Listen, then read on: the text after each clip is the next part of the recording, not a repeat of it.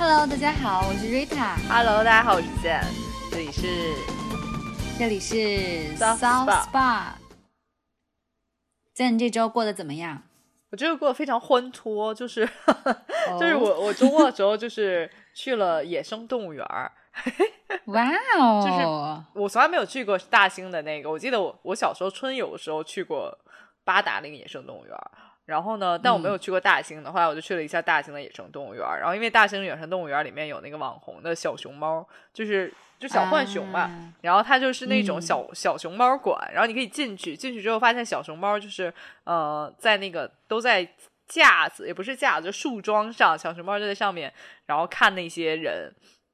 然后如果你带了吃的，但是我去的时候比较晚了，但其实是可以买那个特定的粮食的，然后就去，嗯然后小熊猫就可以下来吃你的手里的东西。但因为人太多了，可能小熊猫也是那种就是有点怕怕被踩到吧，然后 然后它就都在树桩子上，但还蛮可爱的，就毛茸茸的，然后看起来也不是也不是很脏的那种。就是我小时候我记得好多地方都是。嗯，特别脏的那种动物园里，嗯臭烘烘的啊什么的。但是就是现在的动物园里没有哎，现在动物园都还蛮干净的，嗯就非常干净。然后就是，然后动物离的人离人也还蛮近的，嗯然后也没有那么多人，就是每天就是伸着手要去喂这喂那呀什么的，嗯大家都还蛮文明的。然后我就是觉得这是一个还蛮好的体验。然后因为可以很近距离的和动物打交道，对不对？就是比起就是城市里面的一般的动物园，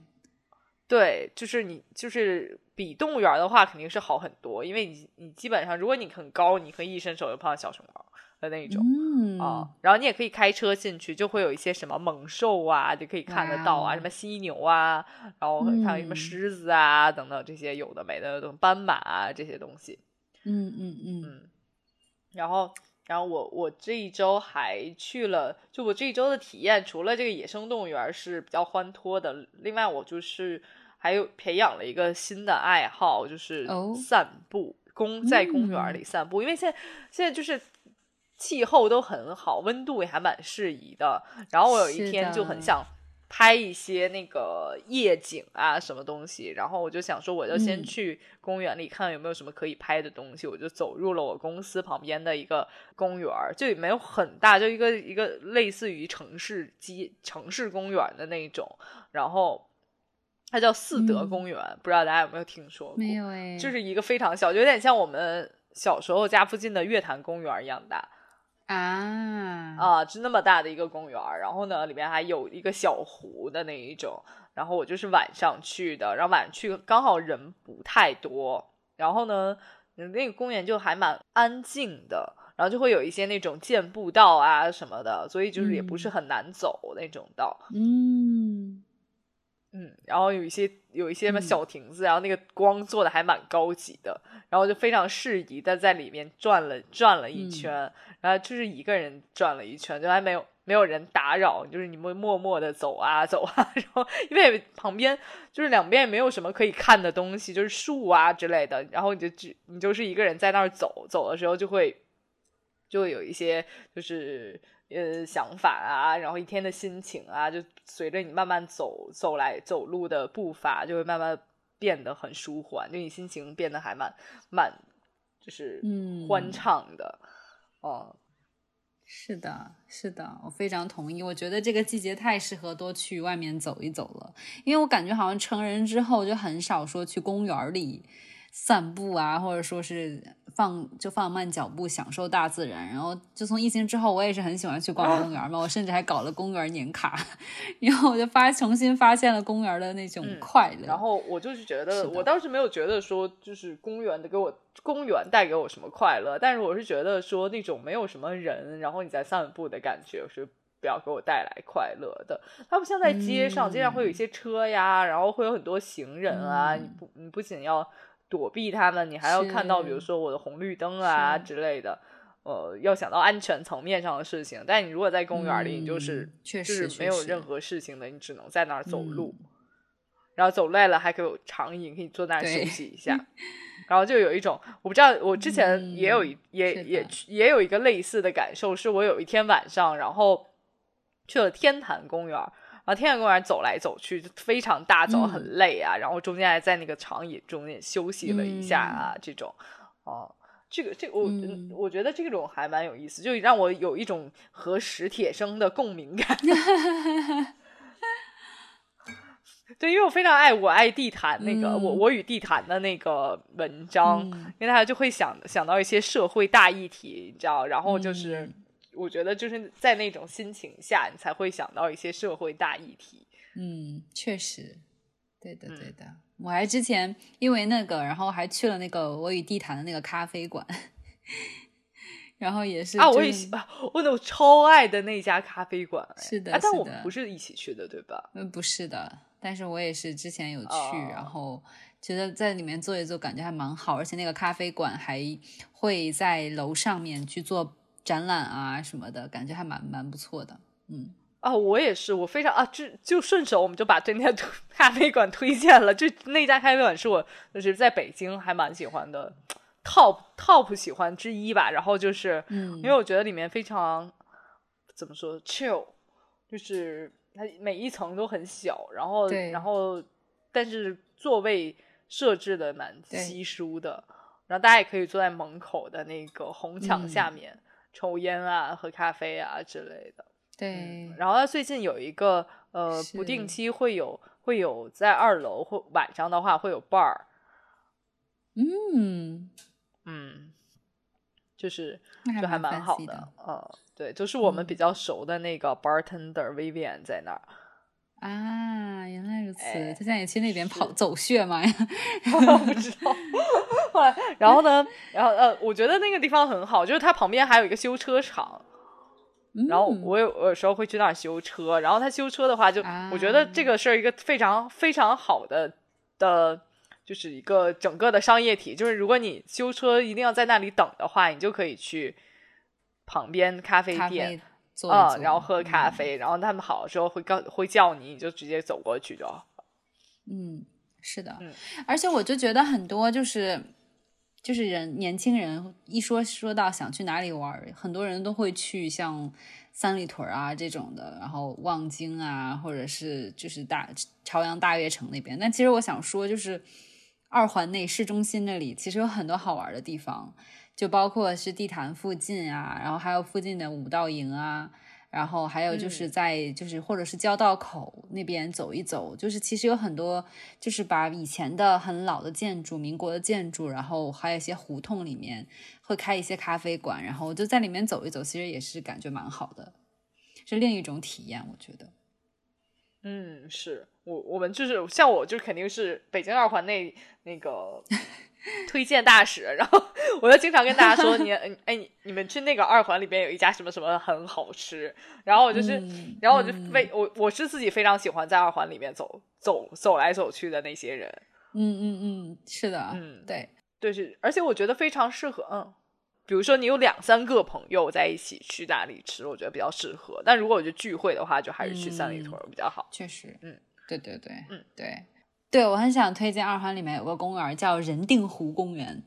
它也是在安定门附近。然后你之前是不是推荐过那个日式的？就是它不是日式的，我之前推荐是一个日式园林，但是这个人定湖公园是一个非常魔幻的一个公园。就是你刚进去的时候，你感觉你是去了一个中式公园，但你往里走之后就会有罗马喷泉，然后忽然这这一片就会变得非常欧式，然后再往里面走呢，又会是另一种风格。就有点像世界公园，但又不是那种非要尬弄出来一些就是很标志的地 标建筑，对对对，它不会有那种就是过于就是就是跳脱的建筑，它还是它是真的把欧式的园林建筑引就是引来的引进来的，然后有稍微简约一点的，但也有那种很浮夸的那种，就是很豪华、很很罗马、很法式，就各种欧洲的元素都放在一起，很神奇的那种。风格对，所以欢迎大家就是在北京公园里面探索一下。如果正好在北京的话，那你那你这周有去看什么剧或者？啊天呐，我这周是第一工作非常非常忙这一周，然后以至于我周末两天都在家加班，然后只是今天晚上跟爸妈稍微去附近的那个小月河，就是也是那种呃以前原大都 遗址的地方。对，就是街心公园嘛，河滨公园那样子，然后走了走。然后呢，还有就是因为新养了小狗狗嘛，然后所以其实要花很多时间跟小狗狗在一起。然后因为它可能还没有很适应新的环境，所以每天早上会很早就把我叫起来，然后去去照顾它什么的。所以上周过得是稍微有点疲惫的，虽然也是互相适应吧，然后也我觉得还挺磨练我的耐心的。对，就提前体验了一些养孩子的。我我觉得真的是这样，我我觉得真的好像养孩子，虽然肯定养孩子要更难一点，但是我现在感觉到了，就是那种要早上要起呀，包括半夜，我前两天我半夜都会自己醒过来，因为就会担心说他是 O 不 OK 呀，或者说他会不会就是。不舒服，然后他会他会不会越狱啊 什么的？我就前两天都睡也睡不踏实，然后这两天我感觉他会好一些了，然后可能早上会叫两声，但是之后可能知道我在睡觉或者干嘛，然后他就也继续去睡了，所以也是一个适应的过程吧。对，哦，是的，所以上一周基本上我所有时间都花在了和小狗狗互相磨合的这么一个过程当中，所以我也觉得想说，如果是如果是有在。在考虑养狗狗的听众朋友们，我觉得还是要就是做好心理准备，是要花很多时间和心思在，尤其是幼犬身上的。是的，嗯，是对，因为我自己没有体验过这种艰辛，然后我就有时间看了一部真的好羡慕你！我刚才还在说好羡慕见。对，然后我就看了那个《Don't Look Up》，就是不要抬头，那个前一阵很火的电影。前一阵很火的时候没有看，然后后面后面现在才在才在看那部电影，但我觉得还蛮好看的，就是我自己是还给给了蛮多评价的，因为刚开始我看的是莱昂纳多·迪卡迪卡布里奥演的时候，我就觉得说。嗯，我虽然觉得是一个还应该还不错的电影，但我没有很 appreciate 他的演技。其实，然后，嗯，主要是我就觉得说，这他他本来就对身材管理没有很严苛，然后，然后又又是那些很大牌，就是他其实是一个大牌云集的电影嘛。嗯，他除了有莱昂纳多，还有呃女女主角是那个 Jennifer 劳伦斯。还有梅姨，嗯嗯，还是蛮还是蛮多大牌云集的，对，嗯对。然后呢，但是我觉得我没有想到那个故事是那么魔幻的一个故事，就涉及一点剧透，但我不会涉及太多。就是它其实是讲了一个，就是地球快要毁灭了，还有多长时间才毁灭了，然后大家就开始呃，这个消息呢披露出来，很多人是不信的，然后美国公众都也觉得。都也觉得说不信，就觉得说哦，那可能就是可能像我们之前有有一次不是说什么二零一零年几号什么世界毁灭一样，就大家就是半信半疑的很娱乐，然后然后可能你你你说出来这个这个点，然后大家可能觉得说哦，那你肯定那你就是一个呃没有很重视，大家大家很没有很重视这个新闻，反而觉得说目光都在于说哦。那说这个人的天文学家，这个是一个性感天文学家，然后大家就开始像追星一样。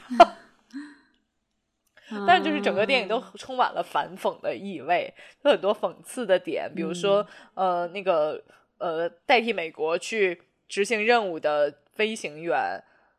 然后他是最后飞着飞着说我我什么我要代表白人什么乱七八糟。啊，就是那种很有趣的，很有很有很多反讽的这种感觉的。哦，比如说什么新闻女主播跟就是自己是跟美国总统上过床啊之类的，然后什么之类的这些东西，对，就充满了反讽意味的一个电影。就是整个，哦，我觉得剧情方面你不用特别嗯费脑子，就如果你只是比如说我今天就是想看一个。轻松的，但又不至于像美国什么爱情片那么轻松的电影，就还蛮适合的。而且你说的就是演员阵容，我还蛮吸引我的，就两位女主会让我比较想去看这部电影。还有另外一个女主就是更大牌一点，就是我刚刚没提到凯特·布兰切布兰切特，就是但她但她整个妆妆包括造型都完全和她不一样。他演一个很风骚的人，就和他之前好像不太一样，好像跟他哦平时会演的角色不太一样。哦，完全不一样。就是我我开始就没有看看出来。嗯，有点意嗯思哦。你这么说完之后，我很想去看一看。而且其实我这周很想去看那个《神奇动物》第三部，但是因为没有时间，也没有去看。当然，我有听说上映了吗？上映了，上映了。然后啊我有听说，就是评价会有一些两极，就是，但是因为我还是很喜欢就是邓布利多这个角色的。然后这次的，就是有点像主角，其实就是他嘛，因为就就连标题都是就是关于他的，所以我就是很感兴趣。等我打等有时间了，打算看一看。酷 好。好，那这周你买什么东西了吗？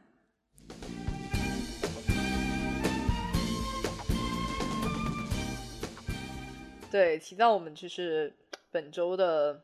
money going 的话，我就是我我本周不知道为什么鬼使神差的巨喜欢喝椰子水儿。其实原来我就是一个椰子水的爱好者，但是我没有那么疯狂想说我要喝椰子水儿。然后我这本周就真的是每一天，嗯基本上每一天都在喝椰子水儿。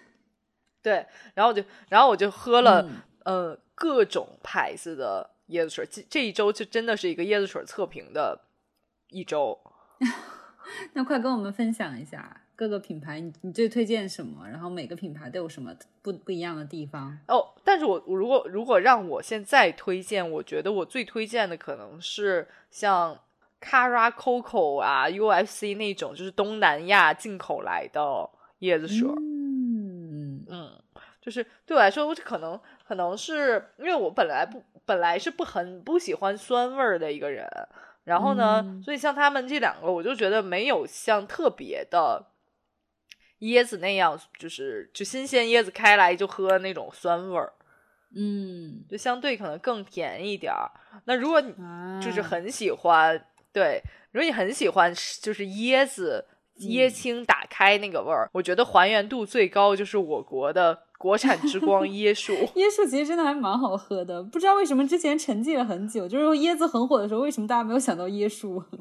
小时候大家都喝，但因为之前椰树是不生产椰子水儿的，他们就是椰奶，就那个我从小喝到大，啊，那那 对对那个，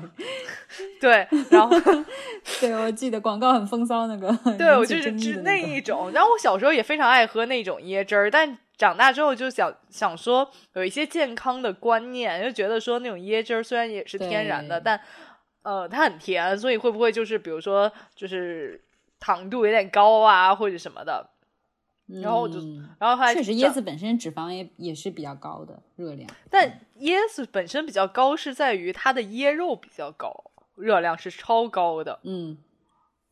对对对，是的，对，当时不是网上还有一个帖子说，为什么海南人吃椰子，每天都在吃那个吃椰子，然后椰子那么多，然而海南人根本不胖的。然后下面下面就有那个海海南的网友回答说，因为我们不怎么吃椰肉，我们只我们都只喝椰子水，太便宜了，我们不会想说把像我们北方人小时候就会说啊还有椰肉，然后就大家就恨不得把它把它劈开，然后就勺子刮着吃。没有，对人家那边就可能什么就是四五块钱一个，然后人家也觉得说不吃就不吃了那种。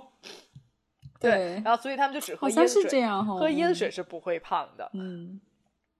嗯嗯嗯啊，像我像像我现在喝的嗯，就是而且，而且我觉得马上就要夏季了，我觉得还是很适合喝椰子水的季节。对，像我现在喝的就是那个椰树的椰子水，然后就是就是就是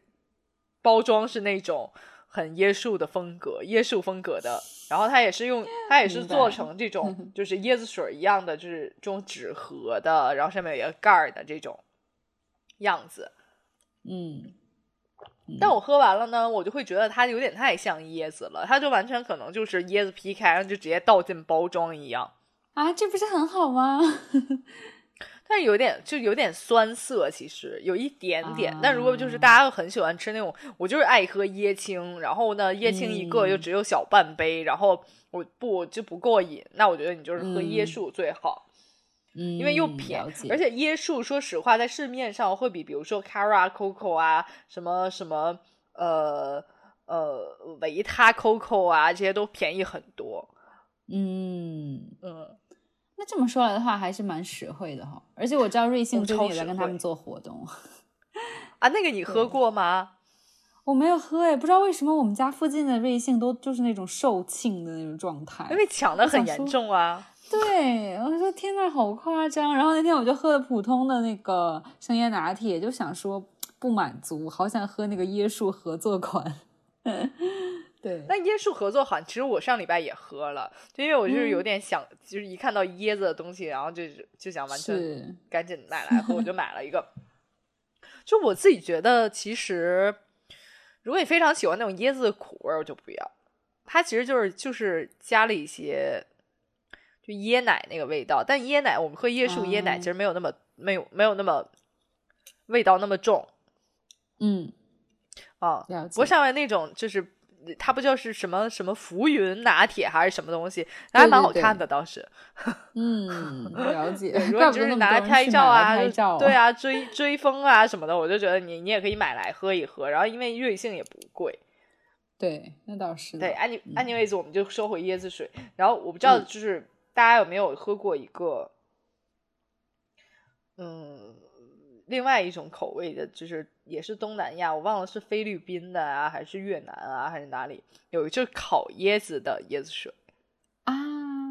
我知道，就黑色包装的，它叫烤椰子，什么烤椰子什么椰子水啊？然后那个也是我。非常爱的饮料之一，就如果你没有追求，我没有，我不追求那种椰子水的清爽度的话，我觉得那个非常好喝。就它是，它是，它是比平常的椰子水更甜一点好像是的，啊，更浓一点嗯。啊，就因为它它椰子是提前烤过，然后再把椰子水倒倒掉的嘛，然后倒在包装里让你喝的。嗯。嗯嗯嗯。这么说来，我也要赶紧买点椰子水了。我前一阵全都在喝那个电解质饮料，然后感觉还是还是应该喝点天然一点的东西。啊，你是说那个宝矿力水特吗？我没有喝宝矿力水特，因为我觉得那个加糖嘛。我买的就是那种零糖零脂肪的。呃，我买的是就是外星人，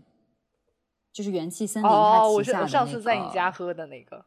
没错没错，那那个我还蛮推荐那个咱们就是叫什么来着巴巴乐口味的，我还觉得蛮蛮好喝的啊。我我喝的就是那个，我我也觉得那个蛮好喝的耶。对，哦，是的，是的。然后而且我看到它还有青梅口味的，然后还有就是小青桔口味的。下一次我想尝一下，因为我觉得那个味道还不错，就是没有说，因为有的电解质饮料，首先我觉得因为就是市面上其他电解质饮料像。比如宝矿力水特，或者是就是日本的麒麟啊、三得利，啊，包括比如说脉动啊，还有一些美国加德乐那些品牌，很多首先是加糖的，然后再来它的味道多少是跟宝矿力水特一样，就是咸味还蛮重的，就不太像饮料。我觉得就是外星人那个还是蛮，就是还是像更像果汁一点，虽然还是能喝出来一点。我觉得那个荔枝味道就很能喝出来，就是运动饮料的感觉，但是。像我喝的那个有芦荟白葡萄味的，我觉得是我很喜欢的，还有芭乐口味也蛮不错。哦，那是因为你本来就可以很接受水果口味的东西。对对。哦，但我就是宝矿力水特的爱好者啊，了解。哎，而且而且真的宝矿力水特很好用，就是你不仅说就是运动完喝它就很好用，然后我就是在此分享一个 tip，就是如果你宿醉的话，然后。然后第二天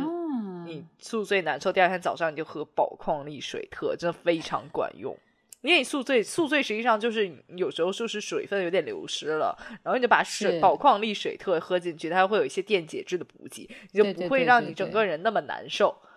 对，确实是这样的，没错。然后我之前看过一个一个一个韩剧，叫呃《酒鬼都市的女人们》，然后它就有一期是讲说呃。就是有那个女人，就是头一天，因为他们都喝酒，喝酒完了，第二天就是韩国人嘛，早上就是 还是可以就化着化很精致的妆，但整个人 宿醉，然后要去上班了，然后他就是经过便利店就迅速买了瓶宝矿力水特，然后当时那个弹幕就写说：“ 真是专业的人呀。”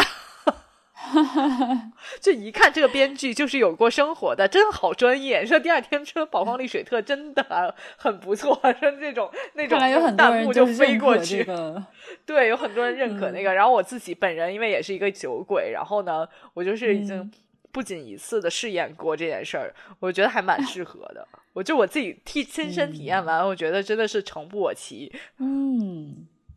了解，下次如果我也有宿醉情况，我我也要试一下。我之前就是尝试那个偏方，你不会了，我是不会的。对，但是就是之前我有尝试过一个，我我觉得好像一般管用。就是我之前是用蜂蜜水和白醋，我不知道从哪里看啊，我都好像百度到的，不管用，那都不管用，那些真的不管用。我我之前还还因此什么，就是第二天太难受，我就喝葡萄糖啊，葡萄糖也不管用。OK OK，所以下次知道了就喝宝矿力水特。对，就是说宝矿力水特试一试，真的还蛮蛮管用的。然后宝矿力水特现在不仅有那种就是呃宝特瓶的那种塑料瓶的那种，然后还有就是那种就是冲剂类的，一袋一袋的，就非常非常对，非常适合。就是就是我觉得第一是它比较环保，然后第二它卖的又便宜，然后我就经常买那种冲剂类的宝矿力水特。就如果如果你就是第二天宿醉，你就可以直接用很少的水把那个冲剂冲一冲，然后你就直接。干掉，当 shot 喝下去，然后了解，就是一剂猛药，可以说是了解了解。嗯，那你那你上一周会花了购物吗？花了什么钱？对，就是我首先肯定是花了很多在宠物身上，但是就是一说这个，其实就是很普通的一些购物啦什么的。虽然 但是有没有比较独特的？独特一点的话，就是。我就是工作上面其实也还是有为我的工作花钱的，就是因为我平时会写很多英文花钱的人。对啊，就是嗯，因为我工作中是会用很经常会用到英文写作，不管是写英文的 email 也好啊，还是说文章也好，我是经常用到的。对。但是因为我们毕竟不是母语，母语不是英语嘛，虽然我在国外上过很多年学，然后那很多时候我会比如说想用这种表达方式的时候，我会不确定说。这个表达方式是原汁原味的吗？还是你知道，就是很那种 Chinglish，就是其实只只有中文才中国人才会这么讲话的。遇到这种情况的话，我会用一个很有帮助的一个软件，或者说其实它就是网页版的，然后它叫 Ludwig，然后 L U D W I G。然后呢，这个网站非常非常厉害，就是你知道我们平时用什么有道啊，或者其他各种词典，就比如说词不知道的时候，我们会去查。但是其实查出来一个单词之后，你其实并不确定这个单词国外人到底用不用，或者说其实在这个语境下是不是应该用这个词。那我觉得这个网站非常好用的一个点就是它是。让你，比如说你不确定，比如说这么一个单词词组是不是正确的话，你直接把它输进去，然后去搜索，就像 Google 的那种页面、百度页面一样，你直接一搜索。然后如果国外人也写这个表达方式的话，他会，他会相当于他在他后台的这整个资料库是所有，比如说像《纽约时报》啊。然后还有就是，比如说《经济学人》啊这些最权威的一些媒体，包括比如说你是写学学术文章的话，它也会涵盖那些学术的期刊。然后它会就是搜索去相当于过滤，看这些权威的媒体也好，期刊也好，会不会用你这个表达方式，或者说它探测出你的 keyword，你的重点重点这个词之后，他会告诉你其实应该怎么说，因为它相当于会。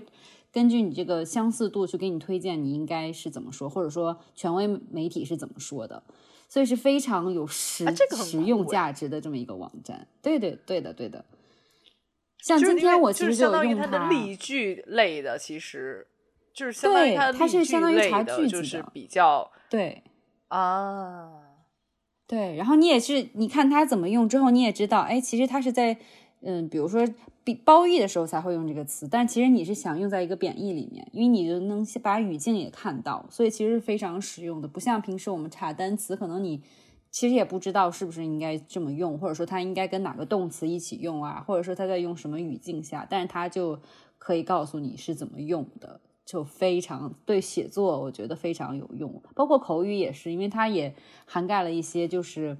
嗯比较娱乐的那些新闻啊，或者说就是稍微就是没有那么严肃的那些媒体，它也会在它的媒体库里面后台，所以就是非常有用。当然，它是因为它非常有用，并且它要相当于引用很多来源，所以它是一个付费的。就是你每天如果不付费的话，可以。可能只能查三次，一一一得到三次，但是你付费的话就是无限次嘛。但是因为我工作真的是高频次的用它，包括我知道很多人，比如说就是在国外上学，或者是你上学的时候是需要用英文写作的话，这个网站也非常非常有价值。对，哦，因为刚我刚想提问，就是就是为什么就是这个网站，然后你会把它做成一个我的钱花在哪儿？哇，原来那它贵 吗？是因为它要用钱。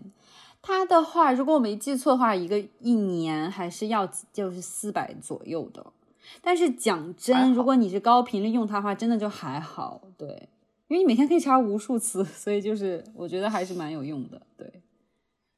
所以反正至少在我看来，虽然是有几百块钱的，但是是一个还是很就是有回报率蛮高的这么一个投资。对。不管是学习还是工作，都还是能用到的。就如果我现在是一个英文，就这就是经常会用的话，我就我也我也会用一下那种。或者我正在学英文，我我觉得也还蛮值的。对，而且它的功能不只是就是只能检索你的，它还有翻译功能。就比如说中文的，临时想说哪这个表达方式我怎么说，你把中文输进去，它也可以给你出来就是比较好的英文的。一几个例子就是怎么用的，那它就是可以完全替代词典用。我觉得是的，它其实是可以代替的。包括你其实单个的英文单词你去查也没有问题，它会告诉你，它首先会有一个告诉你这个英文单词是什么意思，然后再给你一些例句，所以其实就可以代替词典了，没错。嗯，哎，那那我请问，它是一个网站还是它是一个 A P P？它是网站，就你直接可以打开网站，然后你也可以下载一个软件。啊，就是它都有，其实它都有，对。然后我其实直接就是打开网站去去查了，因为有时候经常是一边写东西一边要查资料，然后所以其实都是网站开着的嘛，对。嗯，没错，是的，是的，很推荐给大家。嗯，也是，这也算是我的一个学英文 tip 吧，因为我们这周还是挺想跟大家分享就是学语言 tips 的。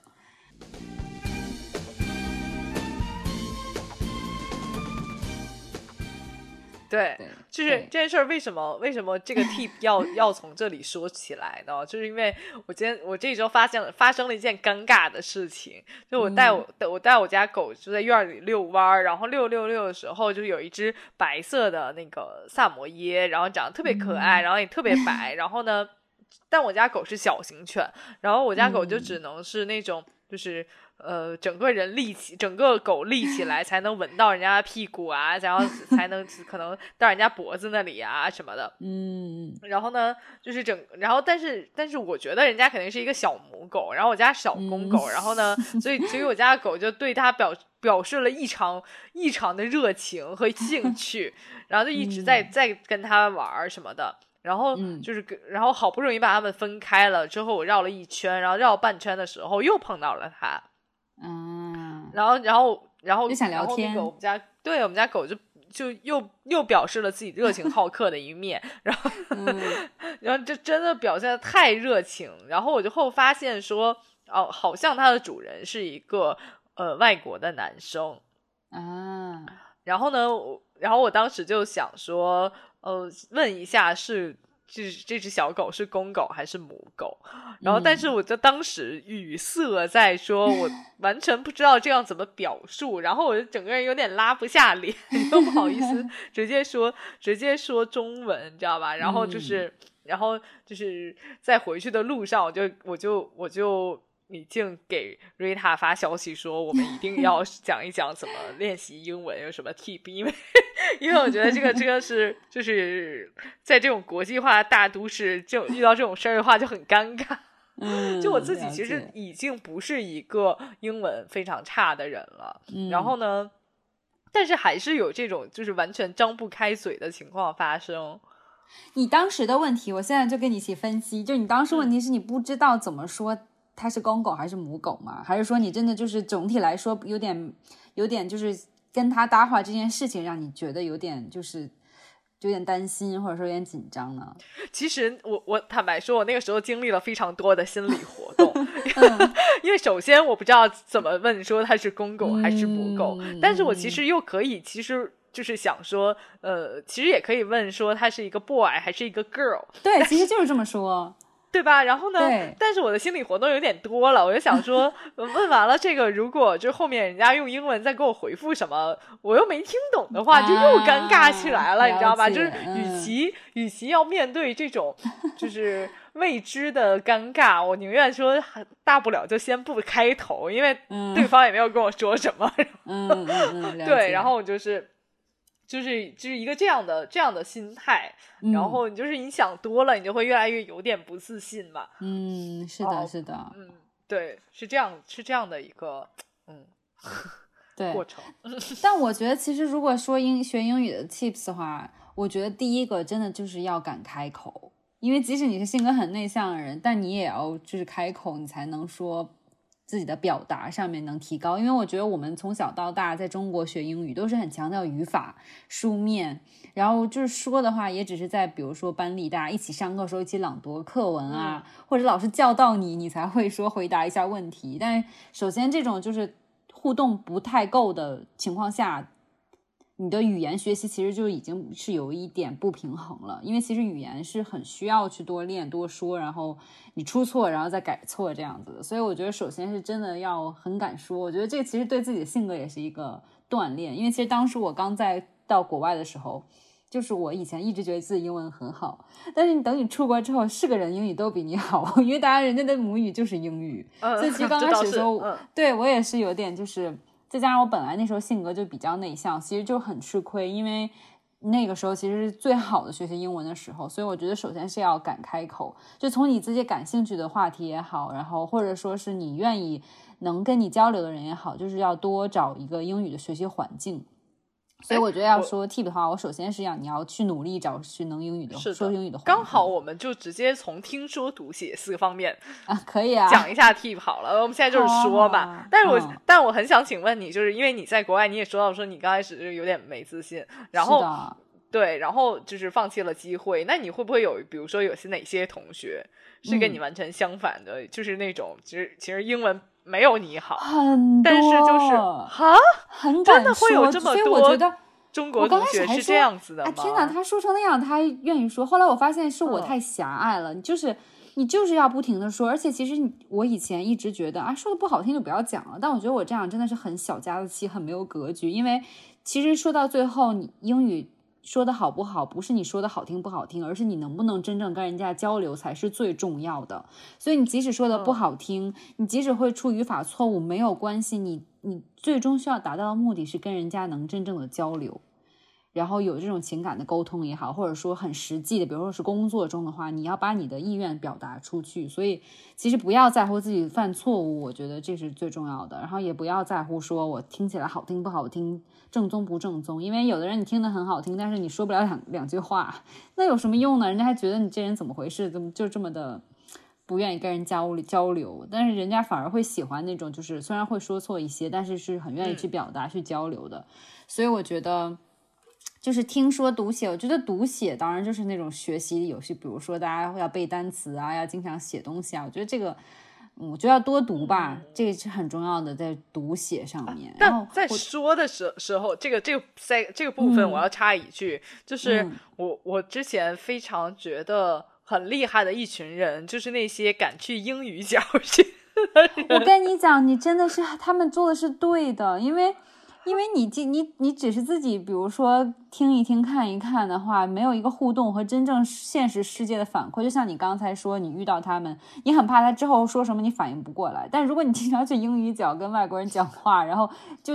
发生几次尴尬，你也不尴尬了之后的话，你就是敢开口讲了。所以我觉得一定要一定要把自己放在一个英语环境里，然后去去参加英语角也好啊，或者说就是像我为了能保持自己的英语的这么一个环境，我是会去上报班报课，然后每周会跟一个外国人就是聊天尬聊四十分钟，就努力找话题，然后就让自己多开口这样子。对 对，说哎，但是提到一件事，我突然就想到，我之前有一个同事，然后他的口语非常好，然后他也没有用很多，当然就是很复杂的单词啊那一种。然后呢，然后我就当时问他说：“喂，我觉得你你口语非常好，哎，你怎么怎么怎么搞，就是怎么学到这么厉害的？”嗯，然后就另外一个同事就说：“因为她男朋友是外国人啊。”嗯，我跟你讲，哇，这倒是也是一条路哎。对，对，就是其实这就是很很极端的告诉你，你真的是需要一个。英语的环境，你看，相当于他就是多了一个，就是很多时间都在讲英文的人呐。对，就像每天每天处在英语角生活一样。对呀，对呀。但是当然，我知道很多人，尤其是现在又是疫情，然后外国人又没有以前那么多的情况下，我觉得确实很对于很多人来讲没有办法，就是有很就很经常能有这种英语角，或者说这种英语环境。然后我觉得我，但是我们可以可以看美剧啊，对不对？然后我想分享的一个 tip 就是听吧。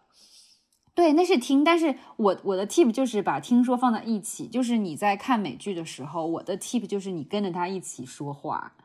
就不是说你听他说一句暂停，然后你说一句，不是这种，这种就是传统的学英语啊，听一句学一句，我是吗？是的，我我知道传统，我先分享一下传统的 学英语方法，因为我就是一种那个国人国国国内教育应试下学英语流程，就是我们当时会说。你就看美剧，那看美剧怎么怎么学英文呢？就是比如说一句话，然后你暂停下来，然后看说有没有不会的单词，把它查 下来、记下来，然后 然后或者说你觉得啊，他那个他这个句子非常好，要把它写下来。对，但其实不应该这样，对吗？不是那种一句一句的看，那就是你可以回忆一下自己小时候学中文，其实就是。牙牙学语就是妈妈说什么，你你可能就跟着她说什么。其实你那时候可能都不知道她在说什么，但就先说就是了。所以，我我想分享的 tip 不是说放一段英语，然后你 repeat after me，你知道吗？就是这种传统的，不是这样的。我想说的是那种，你在放，然后你不用暂停，你也不用说把它放慢速度，慢速英语跟读，不是的，就是你就跟着他说，然后你就是尽量能重复他的话。然后或者说跟着他的节奏，因为我觉得我想说的 tip 的重点是在于你要熟悉英语的整个的这个 flow，就是它的这种流畅度和它就是怎么说把语言组织起来，然后怎么样把一句话说出来，就是你要学的是这句话，或者说它的思思维逻辑，还有语言的这种表述的，比如说语音语调啊，还有它流动的那种感觉，你要把这个学会，因为你这个学着学的时候，你是整个去学习它。相当于语言的这个整个体系，而不是说一个词一个词的学，因为你背带再多单词，其实你你也不是说你就能会说英语了，因为英语其实是你要放在一个句子里面，或者说一个互动里面。然后我觉得你要跟着他一起说话的话，你就你就假你就很把自己相当于你要想象自己就是里面这个人，然后你就跟他一起表演一样的，你就学会他说话的那种感觉。哎，你这个这个这个是还是蛮独特的哦。对，就你不用非得很完美的。想过要这样这样看美剧，因为我觉得呃看美剧其实也是很管用的一个老方法。但是我看美剧这么多年来，我可能就是比较觉得有益的地方是在于它，我听变得非常好。就大概就是听盲听也可以知道他在说什么啊，等等的。然后，但是我从来没有没有想过说我要跟他读一遍，或者说我要跟他跟他说一遍。哦，因为我觉得听说它是一体的，你只有这当然你一定是听力很好的人，你才能就是理解对方说什么，然后你再反给他。但同时你不能光听，然后说不了话。我觉得是完是肯定是不有点像。你就是每两条腿发育不健全一样，我觉得听说就像两人的两条腿一样，是要一起发展的。就是你先跟着他一起说，然后你可能就是慢慢的让自己去熟悉了这个语言，它的整个流动，然后还有整个感觉。然后你要一句话，你当然我觉得初期的时候肯定我们没有办法完全就是能把它一句话学下来，你不用着急，你就是能说多少说多少，先让自己开口，然后去学他的那种语音语调。和他就是，尤其是他说到一些，哎，这个词汇我好像就是没听过，然后你可能慢慢加深记忆。因为我小时候我记得学英语的时候，包括我觉得国外小朋友也是，就是他可能刚开始都不知道说的是什么，就先跟着说，先跟着唱，然后他们就大概在脑子里，相当于潜意识里就植入了这些语言，他应该怎么说。所以很多时候你问一个外国人，他。这句话怎么怎么说？他会告诉你说应该是什么样，但他给不了你理由。他不会像我们的英语老师说啊，这是定语从句，然后时间状语。他其实给不了这些理由，因为他就是潜移默化里，他一段一段的这么听来，然后这么去模仿说出来，所以他是这样子的。所以我觉得可以，你如果平时有没有那种英语角的机会，你可以通过看美剧的时候跟着他一起说话来，相当于练口语，锻炼自己的口音。对对，然后你也不用暂停什么的，你就能说多少说多少，先把自己的这个语音语调练起来。而说起口音，你也要慎重的选择。对我当然说，那是不是要选？要是不是要选择一下？比如说，我想学英音，我可能就会看一些英剧呀之类。那我可能是想学一些美国的，比方说现代年轻人的口音，那我可能就是看一些比较年轻的美剧。是的。是的，是的。要比如说，就极端一点，我想去学那个比弗利山庄的，大家的 就是那些 beachy 的语音，就是 valley accent，我就可以去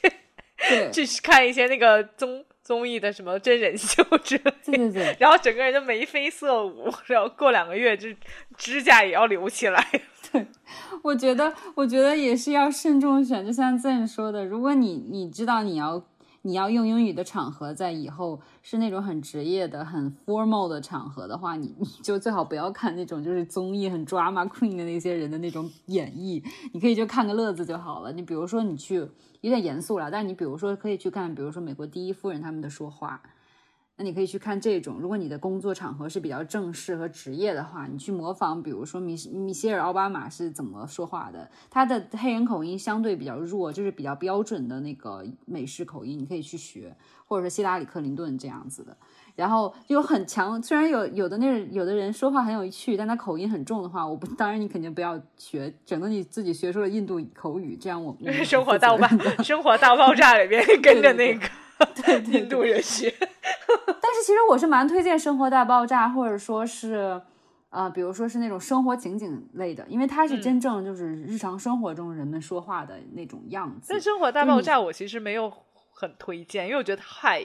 快了。有啊，对它太快，很多很多理工科的那些东西，对，确实这 这是个问题。但是我想说，就是情景喜剧类的，比如说你很喜欢看的《How I Met Your Mother》，我觉得你就可以去拿来去练。然后还有就是，你不要看太多时代剧的，就是比如说你去看《唐顿庄园》，然后学英音，那有点有点像大家看古装剧《甄嬛传》，主要就学里面人说学中文一样，就是中国人现在不这么讲话，所以还是要看现代，然后生活类型的比较好一些。对，然后比如说你是警察，你可以看一些刑侦剧；你是医生，你可以看《实习医生格雷》，就是贴近自己现实生活中的场景吧。尤其你你学英语，如果是想用到这些场景里的话。我觉得看看剧不止不要只看，要跟着他一起讲话，然后模仿他的语音语调和他呃表达的一些方式，我觉得是蛮有用的。对，但选剧要慎重。对，选剧选剧是要慎重的，然后也也要选人里面的人，就有人说话很很有特色，就是 就比如说他他演的是一个南方来的，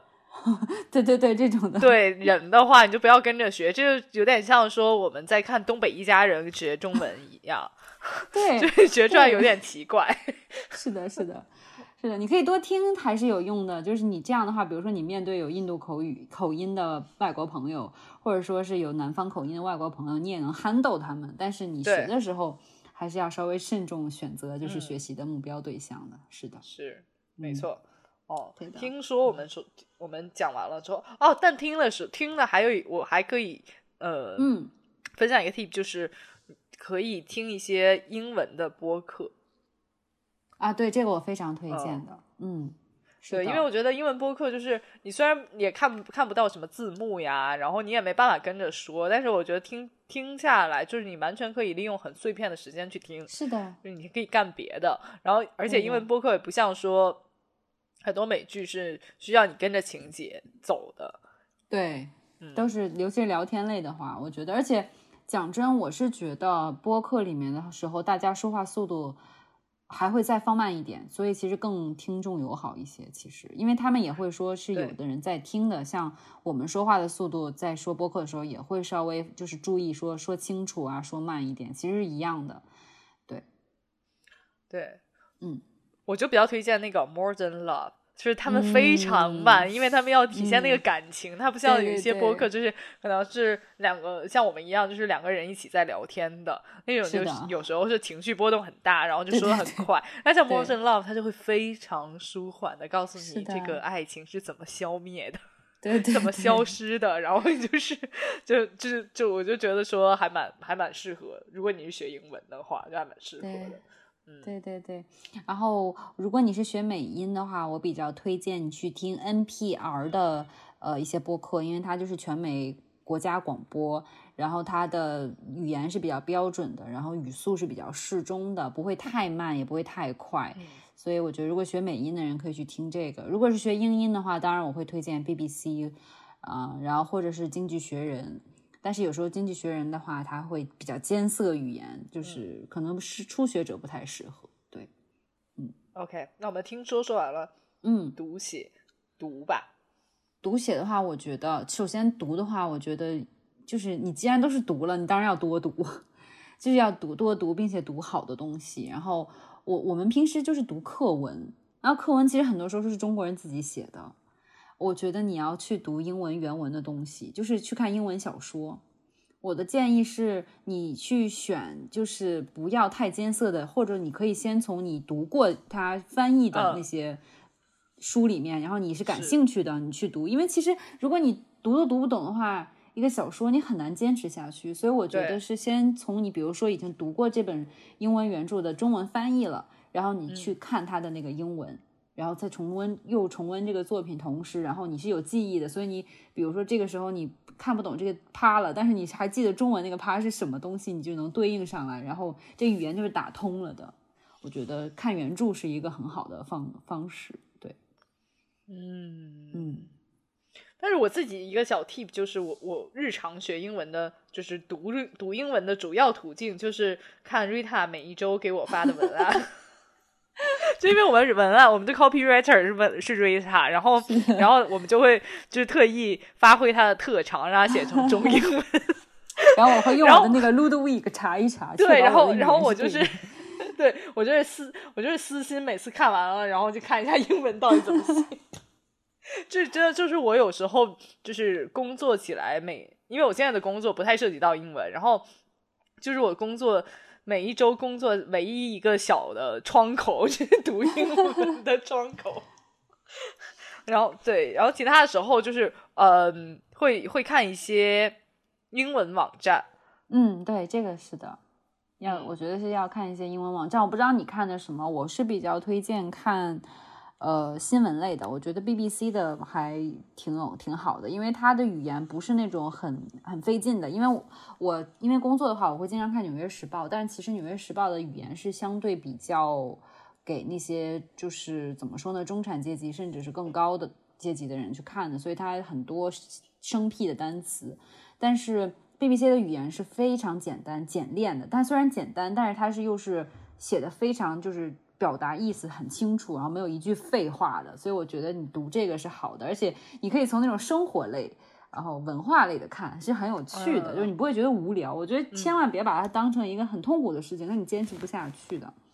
然后还有就是，我觉得不要查单词。我这个我这个 tip 不要查，大家觉得很奇怪，因为大家都是我一边读一边，哎，不会了，我现在去查一下，然后我就学。对呀，我还要拿荧还要拿荧光笔把它标注起来，然后在底下写成中文。这个很影响阅读，这个真的很影响阅读，因为你一旦停下来之后，你还记得你之前在他在说什么吗？你大概率你是不记得了。完全，我就是 focus 在这个单词，我要今天立刻马上背下来，是对，刻烟吸肺在我的是在在我脑海里面，然后。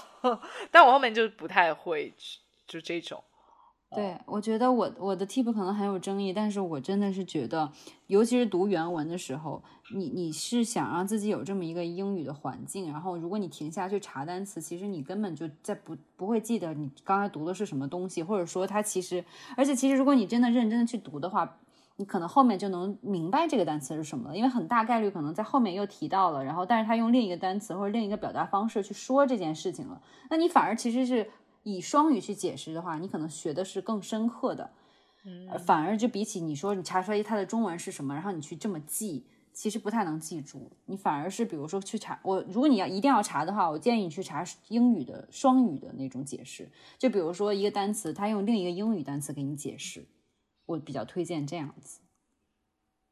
啊，那会不会陷入一个怪圈？就是就是这个英文这一句英文解释，然后其中有一个单词我也不会，然后我又又去查那个单词。然后，所以那你如果遇到这种情况，你就不要去填，不要难为自己。哦，因为重点是你要读大概意思读明白就好了。我是这样子理解的，对对，是的。呃，因为我自己非常喜欢看一个英文网站，但就不像你说的那么正经。然后我就非常喜欢看那个。Buzzfeed 啊，巴我我觉得挺好的呀，因为 Buzzfeed 其实是很口语化的，对对，然后我就学一些有的没的的知识，是的。但我觉得有些它的用词，就我觉得它唯一好的地方就是它的用词显得非常年轻化。对，对的，它是很多会用很多网络用语和现在时下年轻人用的语言，它不会用太艰涩、太正式的那种语言，所以其实我觉得。嗯，还是可以看看 Buzzfeed 的。还有就另一个跟 Buzzfeed 差不多，但可能介于 Buzzfeed 跟就是更传统的新闻之间的，叫 Huffington Post。它也是稍微语言会简单，或者说更随意，消息也会更随意一些。然后我觉得可能是，如果你不想学那么艰涩的语言的话，可以看看就是 Buzzfeed 或者是 Huffington Post。嗯，是。当然，我们这些网网址后面会写在那个 deck 里面文案里面，然后就是大家如果想去点进去，你就自己点进去看。然后有有一些需要需要那个科学上网的，大家就是嗯科学科学去 科学上网去看就好了。嗯，对。然后内容的话，大家批判性的，大家批判性的，主要是为了学英文了。是的，是的，是的，是的，嗯。然后要是说写的话，我给大家一个建议，就是用英文写日记。啊，就你不要写很复杂的东西，因为如果你是就是真的只是说我单纯想学英语，你不是说我想学我我是比如说学英语是为了考试，那可能你需要学的写作是另一回事，对不对？对。但是如果你就是单纯的只是想提高你听说读写各方面的话，写的话，我建议你就是写日记。就是写一些自己的感受，跟自己有关的东西，就不要写什么，就是除非你有很特别的，比如说你现在就需要学好写英文 email，那你去学一下相关写英文 email 的内容。但如果你就是想提高写作水平的话，我觉得就是先写从写日记开始。对，啊啊，嗯，就是今天发生了什么事情，今天发生什么事情，感受是怎么样？OK，因为。你其实你，在写你自己的事情的时候，其实你内心也在说，所以我觉得这是说跟写同时的一种提升。你最好一边说一边写，我觉得也挺好的。这样的话，比如说你写的、你说的时候会你会犯的一些语法错误，你在写下来的同时，你会发现，哦，我我这么说的时候可能是语法是错的，然后你就可能会去可以去更改、去改正自己说的时候一些语法的问题。了解，嗯。是的，因为我觉得真的没有办法把听，也不是完全没有办法，但是听说读写，如果你非得拆开成四块的话，我觉得可能学习起来效率会降低。我觉得把就是听说读写这个能综合起来一起的话，因为本身语言就是一个全方位的嘛，然后如果能就是综合起来一起提高的话，那肯定是事半功倍的。是，哎，但是我自己就是如果在写的方面，我自己就是有一个很强的感受，就是我我最开始的工作其实是在一个全英文的。呃，公司里办公，然后呢，我就是在写的方面有巨大的提升，就是因为当时大家只能用英文写邮件，嗯。嗯，然后你开始会觉得说，啊，我可能只能写两行，然后大家就 是就是就是就是大家就会写说。请 please kindly cease attack，然后然后就是想我想解释一下，但啊，但是我有点词穷，我就不写。然后后面后面我就发现有一个很好的招数，就是你偷偷别人的邮件怎么写，然后你就是把复制粘贴成，就是剪切成自己的一段话，然后后面你就会知道你自己到底怎么写，就会非常容易，你也不用需要看别人的邮件怎么写的。是的，是的，是的。就先从模仿开始吧，因为语言就是大家学从从小学语言也都是就跟爸妈学习身边人怎么说话嘛，所以其实我觉得模仿没有问题，这个我觉得是蛮对的。尤其写邮件这种东西很很城市化嘛，所以我觉得可以先从就是大家都会用的，然后尤其是外国人写给你的，那他你基本上是就是即使是不是语法错对的，他也是就是现在的一些外国人怎么用的，你就可以学习一下。嗯，nice，OK，那那我我最后还有几个，就是普通人都会有的面临到的问题，然后就是我们就我们就快问快答把它度过。那好，那第一个就是你觉得背单词有用吗？就是现在如果就是只是说，呃，大概就是大家，我觉得觉得九年制义务教育之后吧。嗯，之后的这这这个年龄段的大家们，那你觉得是背单词是有用的吗？我觉得还是要背单词的，但是我觉得是要背高频的单词。就是其实英语中你日常对话中可能用的单词也就是三千多个，就几千个，很少的。其实，嗯你掌握这几千多个，然后最重要的是你怎么造句。我觉得你背单词的时候不要就是，比如说我现在背了一个单词，比如说就是 travel，然后你就是 travel。旅游，travel 旅游，你可能这个单词能记住，然后但是你根本不知道，你根本发你会发现你不会用这个单词，所以我觉得你一定要把它放在一个语境里面，比如说去造句也好啊，或者说你想着 travel，你 travel 跟它相关的话，你想一想，比如说你现在就即兴小作文，我现在要以 travel 为主题做一个小作文，然后你去用它，然后你只有真正在用到它的时候，你才会记住它。如果你比如背了，你第二天根本不用。然后或者说你起码考试如果用它也行啊，然后你考试也不考这个单词的话，你大概率是背完之后就会忘掉的。OK，好，那第二个你觉得学语法背语法是有用吗？我觉得你除了考试，基本上我觉得没有用。对，OK。那呃，第三个就是你觉得，就是因为我们有时候上英文辅导班，大家都会就会有一些老师会给一些，比如说范文，你觉得让把大家把它背下来。那你觉得背背这种东西会有用吗？我觉得这是应试教育，至少我个人意见，我觉得这是应试教育。我觉得，但是我觉得背东西本身是没有错的，因为有在你还没有太多就是语言的积累的时候，你听的也少，你你读的也少的时候，你肯定是背的话会帮你记住很多好的表达方式，所以我觉得背东西本身是没有错的。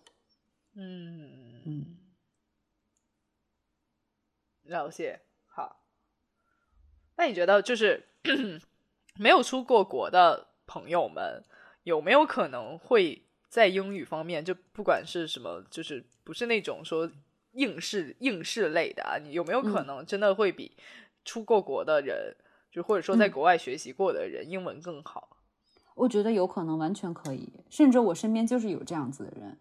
因为我工作的环境里是有很多是英语系的，只在国内读过书的。但是很有趣的就是，你你能看的有些人是把文化也一起学来的，有些人真的就是学了英文。